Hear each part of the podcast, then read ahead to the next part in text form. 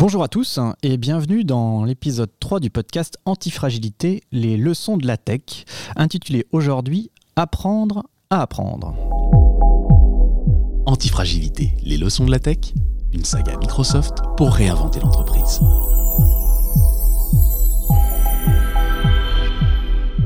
Alors se trouver au cœur d'une crise à ce commun avec le vélo, l'immobilisme conduit à la chute assurée. L'acquisition de nouvelles compétences, l'apprentissage de nouveaux métiers adaptés aux situations nouvelles font partie intégrante du remède pour non seulement dépasser l'épreuve, mais au final devenir plus fort, soit, comme le dit Nassim Taleb, devenir antifragile. Actuellement, les nouvelles technologies sont parmi les principales pourvoyeuses de nouveaux métiers, data scientist, SecOps, DevOps. Se pencher sur comment la tech évolue et s'invente en permanence semble être donc indispensable pour réussir à acclimater ces méthodes dans les autres activités. Pour illustrer cette nécessité d'apprendre à apprendre et pas seulement apprendre pour apprendre, nous recevons Pierre Dubuc, cofondateur et CEO d'Open Classrooms, site leader de la formation en ligne, et Xavier Perret, directeur du cloud de Microsoft France. Xavier Perret, pour mieux comprendre la nouvelle façon d'apprendre, vous me disiez qu'il faut regarder comment les machines apprennent et donc analyser le film Les Dents de la Mer de Steven Spielberg. C'est assez mystérieux, expliquez-nous ça. Et oui, c'est l'anecdote effectivement de l'épisode. Alors c'est quoi le machine learning? Effectivement, c'est une des branches de l'intelligence artificielle et finalement qui va nous exprimer très bien comment apprendre avec des nouvelles données, comment on apprend aujourd'hui. Donc si on prend Les Dents de la Mer, qui est un film célèbre des années 70 hein, de Steven Spielberg, finalement le sujet des Dents de la Mer, c'est quoi?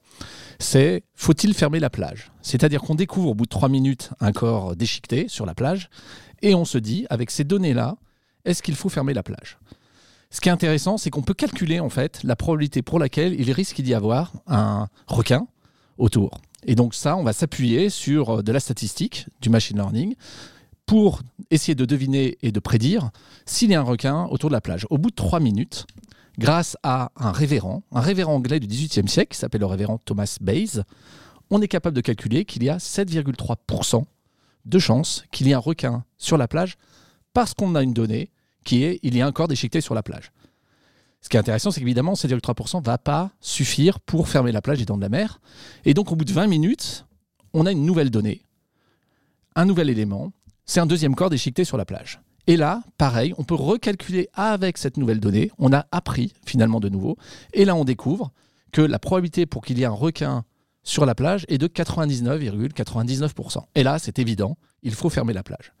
Donc c'est un simple exemple, les dents de la mer finalement, pour illustrer comment nous apprenons tous les jours, nous updatons nos croyances finalement grâce aux statistiques, grâce au machine learning, donc grâce aux nouvelles données. C'est une façon d'apprendre. C'est comme ça qu'on apprend aujourd'hui. D'accord, donc les nouvelles technologies sont un moyen d'apprendre. Euh, Open Classrooms euh, représente bien un petit peu cette nouvelle euh, façon d'apprendre, Pierre Dubuc. C'est vous, dans Open Classrooms, vous proposez combien de formations, par exemple? On, on, propose plus d'une cinquantaine de formations diplômantes en fait vers les métiers de demain, les compétences de demain, donc notamment sur les métiers du digital, mais aussi métiers du business comme le commerce, la vente, les ressources humaines. Donc une cinquantaine de formations diplômantes et puis plus de 600 cours euh, gratuits complètement euh, en ligne. Et donc ça, par mois, vous formez combien de... Plus de 2 millions de personnes par mois. Dans le monde entier, on a des étudiants dans 140 pays maintenant, donc c'est une plateforme euh, globale. Ah, c'est ça. Et cette euh, c'est une des choses cruciales dans Open Classroom, si j'avais comprendre, c'était le mentorat. C'est-à-dire quelque chose, c'est une vision peut-être moins pyramidale des cours euh, traditionnels. Euh, qu'est-ce que c'est que le mentorat alors? Exactement. En fait, on a un modèle pédagogique sur donc, nos parcours, les fameux parcours diplômants qui aboutissent à un diplôme niveau Bac plus 2 à Bac plus 5 reconnu par l'État. une approche pédagogique assez innovante qui est tournée autour des compétences. Le but, c'est vraiment d'acquérir des compétences et donc de vérifier que vous avez bien acquis les compétences euh, qui correspondent au métier sur lequel vous vous formez. Donc si vous voulez devenir data scientist, on va vous évaluer sur les compétences de data scientist et pour ça vous allez réaliser des projets, des cas pratiques en fait, hein, des projets professionnels qui sont des exemples qu'on va vous demander euh, dans le monde professionnel ensuite quand vous, vous trouverez euh, un job de data scientist. Et pour vous aider, on va vous accompagner avec un humain, pas uniquement de la technologie, un vrai humain en chair et en os, euh, un ou une data scientist expérimenté qui va être votre mentor. Donc votre mentor, c'est une personne que vous allez rencontrer et voir chaque semaine en one-to-one, vraiment en vidéoconférence.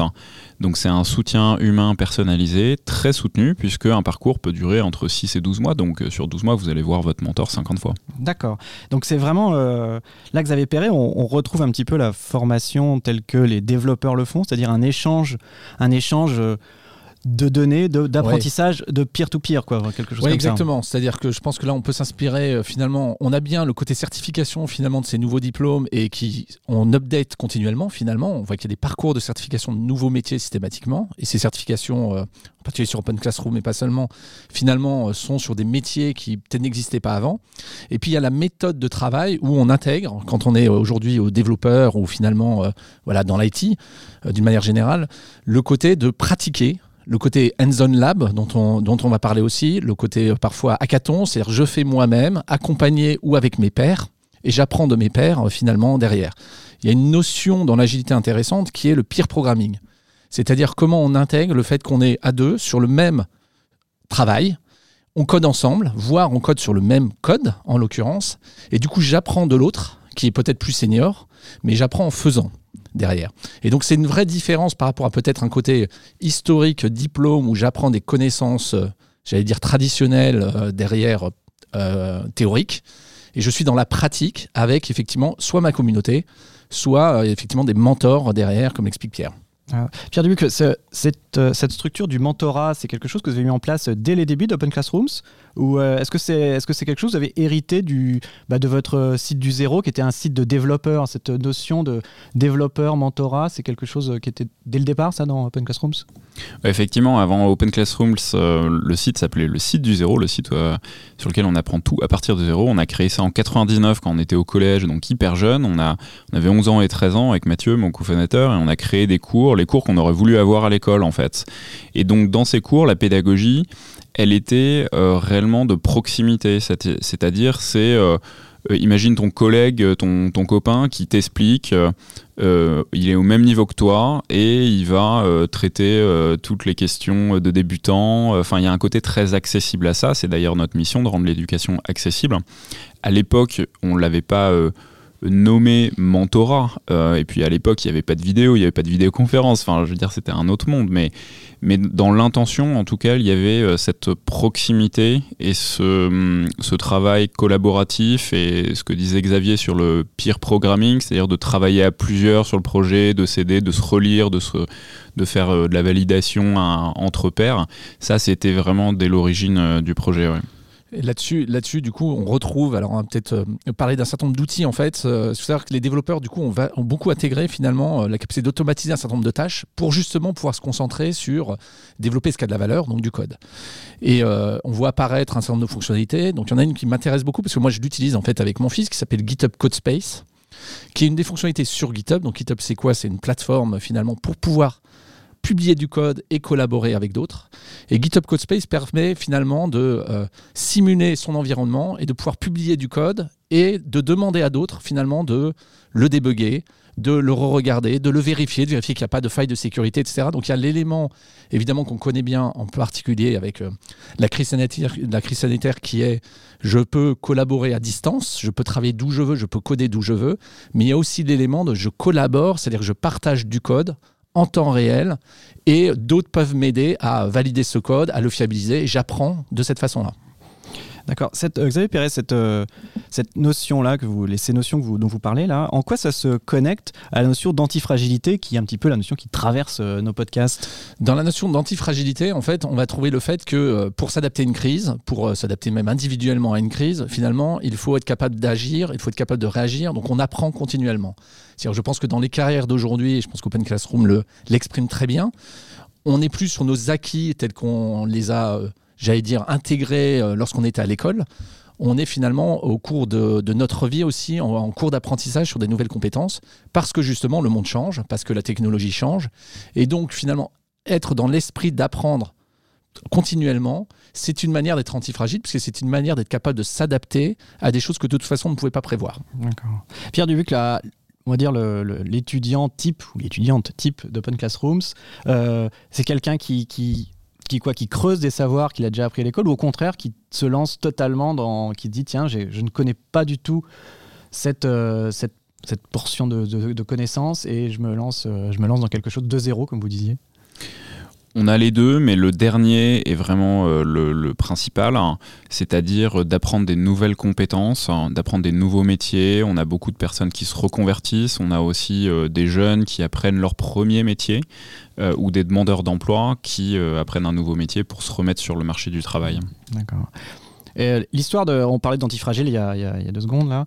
Euh, l'histoire d'Open Classrooms est une belle histoire antifragile parce que vous étiez pas, ça n'a pas du tout été un chemin euh, semé de roses. La, carrière d'Open Classrooms, vous pouvez rappeler un petit peu par quoi vous êtes passé oui, bah, en, bref, déjà, on n'a pas créé une entreprise, on a créé un projet qui a été pendant 10 ans un hobby, le, le, fameux site du zéro dont on parlait tout à l'heure, de 99 jusqu'à 2013. Euh, donc pendant plus de 10 ans, c'était un hobby altruiste. On passait beaucoup beaucoup de temps à créer cette plateforme communautaire. Et puis de fil en aiguille, on, a été amené à en, en faire euh, notre métier à la fin de nos études notamment, et on a créé Open Classrooms comme une entreprise à mission. Et oui, on est passé par euh, plein plein d'embûches parce que déjà on était totalement inexpérimenté. On n'avait absolument aucune idée de ce qu'on faisait en termes de création euh, d'entreprise, de business, de commercial, de gestion, du, management, de recrutement. Donc on a fait euh, toutes les erreurs euh, possibles et inimaginables. Et, oui, plein de crises, par exemple d'équipe, de ressources humaines, de management, de mauvais recrutement, des choses comme ça. On a fait des pivots très très conséquents en termes de modèle économique. Donc on a eu des crises financières aussi où bah, on n'avait plus d'argent et il fallait payer les salaires et qu'on savait que dans deux mois, on allait faire faillite. D'accord. Mais ça, donc c'est vraiment, vous avez du coup à chaque fois su rebondir. C'est, vous avez appris finalement de, de vos erreurs. Hein. Vous avez appris sur le tas aussi comme... Euh, ouais, on a beaucoup appris sur le tas. Alors on essaie de, de moins faire sur le tas si possible, mais, mais, euh, mais effectivement, euh, on a appris des, des erreurs et puis on a appris à apprendre aussi. Ça c'est important, c'est-à-dire d'avoir la capacité à apprendre rapidement des nouvelles choses et des nouvelles choses pertinentes, à apprendre de nos propres erreurs. Euh, dans un deuxième temps aussi, on a appris à apprendre des erreurs des autres. Euh, et donc euh, d'absorber plein d'expériences qui sont pas forcément les tiennes, mais du coup quand autour de toi, tu as plein de gens qui font bah, des erreurs ou des choses formidables, bah, si tu apprends d'eux, tu vas encore plus vite hein, dans ta courbe d'apprentissage. Ça, c'est quelque chose qui qui a qui a percolé dans votre façon d'apprendre aux étudiants, enfin aux, gens qui, s'inscrivent sur Open Classrooms Je crois, oui, parce que ça fait partie de nos, nos quatre grands principes, euh, nos valeurs. Euh, en fait, il y a une notion derrière l'apprentissage, je pense, euh, d'humilité aussi, puisque pour apprendre, il faut déjà accepter que tu ne sais pas. pour faire de la place justement à, des, nouvelles, des nouvelles compétences. Les personnes qui sont dans, dans une posture vraiment de je sais tout, bah si tu sais tout, il n'y a plus rien à apprendre. Donc ça paraît tout bête, mais du coup, euh, cette notion d'humilité, pour, pour, moi, elle est très importante pour être euh, en permanence en, train de, chercher à s'améliorer, de chercher à apprendre de nouvelles, euh, de nouvelles choses. C'est une valeur assez forte dans l'entreprise, et du coup, ça percole euh, chez nos étudiants, chez nos mentors, par exemple, euh, le fait même de se mettre en danger et de se reconvertir, de passer d'un métier à un autre, bah, à un moment, c'est une prise de risque importante et c'est dire, bah, en fait, euh, j'étais peut-être expérimenté dans mon ancien métier, mais mon nouveau, j'y connais rien. Je commence, je commence depuis le début et je vais avoir mon mentor qui va m'accompagner. Donc, il y, y a, cette notion d'aider la personne à aller vers la prochaine étape, finalement, à l'accompagner vers la prochaine étape, mais c'est à elle de le faire. ça. Et, Xavier euh, Perret, pour vous, euh, vous disiez euh, apprendre, apprendre à apprendre pour une entreprise, c'est pas tout à fait la même chose que pour apprendre à apprendre pour un individu.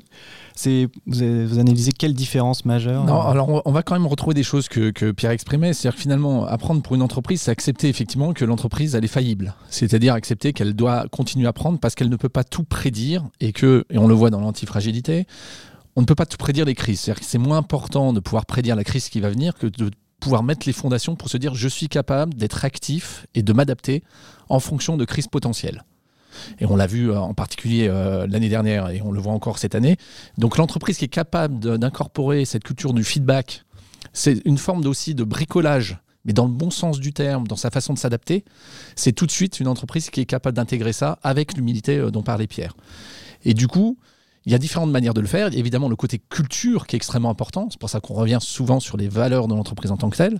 Et puis il y a aussi le côté technologique, c'est-à-dire finalement comment, quelles données je prends de mon écosystème, qu'est-ce que je peux mesurer pour mieux réagir par rapport à ça. Et c'est vrai qu'on l'a vu cette année, les entreprises qui ont entre guillemets le mieux réagi par rapport voilà, à la crise sanitaire sont aussi les entreprises qui avaient une structure d'architecture de données qui était plutôt data-centrique, comme on le dit, plus forte et du coup était capable de s'adapter, par exemple, à un retailer donc, euh, qui euh, devait s'adapter au changement de consommation tout simplement, puisque confinement oblige, eh bien euh, voilà, les modes de consommation et d'achat ont complètement changé, voire même les choses que l'on achète aujourd'hui ne sont pas les mêmes qu'il y a un an.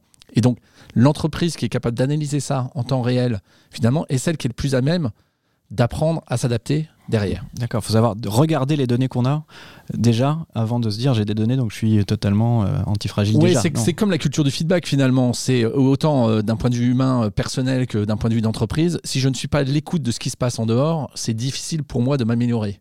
Et donc c'est là où, euh, dans la culture par exemple du développeur, si on parle du métier du développeur, c'est complètement intégré puisque la culture des développeurs, c'est vraiment l'open source, c'est vraiment la culture de je collabore, finalement j'échange, je partage, je suis transparent et j'accepte finalement d'apprendre systématiquement parce que les technologies évoluent. Ça mis au niveau de l'entreprise, ça correspond vraiment à une capacité d'écoute de ce qui se passe sur le marché, que disent mes clients, que font mes clients, comment mesurer leur feedback finalement, et ensuite ce que je mets en place pour bah, apprendre à apprendre, c'est-à-dire finalement à m'adapter par rapport à cette nouvelle donne. Et ça, c'est quelque chose qui, euh, dans votre dans votre activité, c'est-à-dire du cloud Microsoft, c'est quelque chose qui, que vous mettez en place euh, quotidiennement, Oui, alors oui, oui, complètement. C'est-à-dire que d'abord, je pense que sur l'activité de Microsoft et celle du cloud, effectivement, on est obligé. C'est-à-dire comme on est sur un, métier euh, en croissance, mais aussi très en lien avec l'activité de nos clients, on est obligé effectivement d'être très proche de nos clients et de leur métier derrière. Et donc, on a eu des clients euh, cette année qui, euh, à la fois, ont eu des difficultés évidemment d'impact direct et comment du coup on les aide à euh, bah, changer peut-être de business model, peut-être faire évoluer un certain nombre de choses. Et puis d'autres clients, au contraire, qui eux ont une activité tout d'un coup qui a explosé parce que par exemple elles étaient dans le e-commerce mais qui devaient s'adapter à ces nouvelles donnes. Et donc, comment on les aide Avec bah, plus de, euh, finalement, de regarder plus la donnée, d'être capable de pouvoir, d'un point de vue technologique aussi, accompagner les salariés, comme le fait Open Classroom, pour les développer dans des nouveaux métiers qui sont aujourd'hui nécessaires. Jean de Pierre Dubuc, euh, la crise semble continuer encore un petit peu de la Covid. Euh, c'est quelque chose qui, qui c'est quoi vos les projets dans cette période de crise qui dure, qui dure, qui dure pour Open Classrooms? Là, c'est vos je sais pas, vos grands, vous dites, tiens, c'est peut-être plus compliqué de mettre ça en place, euh, y a, ça va faire que en, distanciel, il n'y a plus rien, de, on peut plus se voir, c'est, je sais pas, il y a des fatigues qui se mettent en place. oui, je pense qu'il y, a une certaine fatigue de la vidéoconférence euh, toute la journée, mais c'est vrai qu'en tout cas, nous en interne, on avait déjà une, culture euh, de faire du télétravail assez soutenue. On a simplement confirmé ça de façon permanente. On sait que par exemple, depuis le mois de septembre euh, dernier, on a hum, mis en place euh, une politique de télétravail très ouverte où on dit à, tout le monde, en fait, vous pouvez travailler et donc vivre euh, de façon permanente où vous le voulez en Europe et aux États-Unis et travailler pour Open Classrooms. Et donc maintenant, on a des dizaines de collaborateurs qui ont littéralement déménagé de la région parisienne pour aller s'installer à la montagne, à la mer, à la campagne, voire à l'étranger. Donc ça, c'est déjà euh, une vague de fond. Ça ne nous pose pas forcément un problème fondamental. Alors évidemment, ça serait quand même plus agréable de pouvoir se revoir de temps en temps, de faire des séminaires où tout le monde est là, etc. etc. Mais bon, il faut attendre, il faut être patient. D'un point de vue plus business, il est vrai que pour nous, la crise euh, sanitaire n'a fait qu'accélérer des tendances de fond dans le marché, de passer euh, de l'éducation traditionnelle en présence à l'éducation online, en ligne, de la formation en ligne. Donc ça a accéléré le business pour nous, hein, clairement. Et ça, je pense que ça va pas revenir en arrière, ça va continuer sur une tendance haute. Donc voilà, et après, il y a l'impact économique. Nous, c'est vrai que quand les sociétés, les entreprises, les employeurs sont impactés euh, et doivent transformer leur modèle, ce qui est clairement le cas en ce moment encore plus qu'avant, bah, quand on transforme son modèle, son organisation, il faut transformer les métiers, les compétences et donc former, accélérer les montées en compétences, reconvertir. Il y a plus de demandeurs d'emploi aussi, mais les demandeurs d'emploi, il faut les reformer pour les remettre sur le marché du travail, donc euh, il y a beaucoup, beaucoup de travail. Je pense que pour, pour compléter, à l'inverse, enfin, ou en complément, on n'a jamais eu autant de possibilités d'apprendre il y a beaucoup de gens d'ailleurs dans cette période euh, de confinement qui ont profité pour apprendre, parce que finalement on peut apprendre directement sur Open Classroom, sur plein de plateformes. Enfin, le contenu disponible pour apprendre n'a jamais été aussi vaste. Et donc, profiter de ce moment pour aussi apprendre sur des avec les autres, mais aussi finalement avec un certain nombre de contenus qui sont disponibles, c'est une opportunité justement pour réinventer, comme une entreprise doit se réinventer finalement euh, derrière euh, sur des nouveaux métiers. Je pense à des euh, écoles AI par exemple, hein, qui est évidemment très demandé, des nouveaux métiers de data engineer, data scientist derrière, dans lequel il y a aujourd'hui en France énormément de besoins chez les entreprises. Oui, mais comme vous disiez, c'est la, possibilité d'apprendre sont multiples, raison de plus pour avoir des méthodes pour apprendre à apprendre du coup et d'avoir quelqu'un qui vous cadre dans la dans l'acquisition de nouvelles. Oui, euh, parce qu'en fait, une étude de Coding Game a montré que 35% euh, des développeurs se déclaraient autodidactes, ce qui est assez intéressant. C'est-à-dire qu'à la fois euh, finalement, il faut compléter cette, ce parcours d'apprentissage autodidacte par effectivement du mentorat, d'autres manières pour structurer des certifications, et en même temps, une entreprise qui veut recruter ces gens bah, doit prendre en compte le fait que ces gens-là apprennent de cette façon-là, et donc et d'ailleurs c'est ça qui probablement permet la créativité aujourd'hui de ces nouveaux métiers. Mmh. Pierre Dubuc, vous, la, la, notion d'antifragilité, c'est quelque chose avec laquelle vous êtes familier ou c'est, vous faites de l'antifragilité comme, euh, comme le, Monsieur Jourdain faisait de la prose sans le, sans le savoir ou c'est vraiment quelque chose qui, l'antifragilité, c'est, euh, c'est, une, euh, c'est quelque chose qui vous guide parce que vous êtes au courant de cette donnée, vous êtes... Vous, non, pour être franc, moi j'ai découvert la notion assez récemment. Euh, elle m'a parlé euh, assez rapidement, comme, vous le disiez, on, le faisait peut-être sans, sans, avoir mis le, terme, la notion euh, dessus. Une, image en fait qui m'a qui m'a beaucoup parlé, c'est l'image de la balle rebondissante en fait, de dire j'absorbe la crise, j'absorbe le choc et je me brise pas et je ne fais pas emmagasiner l'énergie et puis à un moment ça explose. Non, c'est je l'absorbe hop, j'amortis un peu. Et puis après, je vais recréer quelque chose de positif. Il va y avoir un rebond euh, vers euh, quelque chose de positif. Et, ça, ça, me parle beaucoup parce que je pense qu'on a eu euh, plein de vagues, des vagues très hautes et des vagues très basses dans l'histoire entrepreneuriale avec, avec Mathieu et avec toute l'équipe. Et, cette histoire du rebond, je dis souvent à mes équipes, voilà, des, fois c'est vraiment dur, on a des périodes dures. Et je dis une phrase toute simple, c'est après la pluie, le beau temps. Mais en fait, quand tu persistes, qui est une de nos quatre valeurs justement, et eh ben quand tu persistes, tu, tu passes à travers euh, la tempête et tu as l'impression que c'est un tunnel sans fin. Euh, tu vois pas le bout du tunnel et en fait, il s'avère que très très souvent, d'un coup, ça s'éclaircit. Tu le voyais pas forcément venir, mais la situation se transforme de euh, l'orage, la tempête, à, au beau temps d'un coup. Et, et, et l'inverse est vrai aussi. Donc, euh, juste pour, euh, pour conclure, euh, c'est de savoir est-ce que vous, Pierre Dubuc, vous avez un, un, livre de chevet pour mieux comprendre ces notions d'apprendre à apprendre, mieux comprendre l'époque? C'est quelque chose que. Est-ce que vous avez un conseil pour nos auditeurs? Alors, pour apprendre à apprendre, je... il y a un super bon cours sur Open Classroom d'apprendre à apprendre. mais en termes de livre de, de chevet, c'est pas trop sur la, notion d'apprendre, mais, mais je vais quand même vous le partager pour apprendre plutôt à comprendre l'époque. C'est un livre qui, que j'ai beaucoup aimé euh, de Yasmina Kadra qui s'appelle L'attentat. Euh, qui est plutôt sur l'extrémisme religieux, vous allez me dire, ça n'a absolument rien à voir, mais qui permet vraiment de comprendre euh, l'époque et les, phénomènes aussi de, polarisation mmh.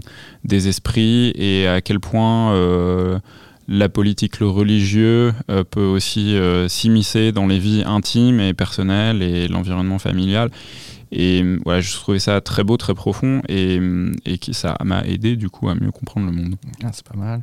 Et Xavier, vous, vous avez un, livre de chevet sur, sur le sujet ou un autre? Oui, oui, dans un tout autre registre du coup. mais effectivement, moi je, moi je suis assez toujours assez euh, sensible aux histoires, euh, j'allais dire, des statistiques et de mathématiques, parce que finalement, les équations les plus simples, parfois, euh, nous illustrent beaucoup de choses. Et donc, on parlait au début de, de, cet épisode de Thomas Bayes, qui est arrivé en longue du XVIIIe siècle.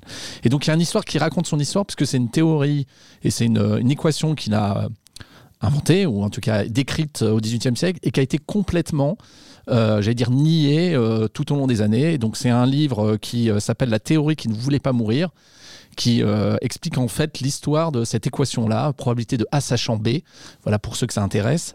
Et, en fait, cette, euh, finalement, cette équation est utilisée pour autant euh, aller trouver des sous-marins russes dans, dans l'océan que finalement être utilisée pour voilà, les dents de la mer, comme on l'a fait ce matin. Bah, écoutez, je propose de terminer là-dessus. Terminer, on a commencé sur les dents de la mer, on termine sur les dents de la. Voilà. Euh, bah, merci beaucoup, Pierre Dubuc. Merci. Merci, beaucoup, Merci. Xavier Perret. Et puis rendez-vous au prochain épisode.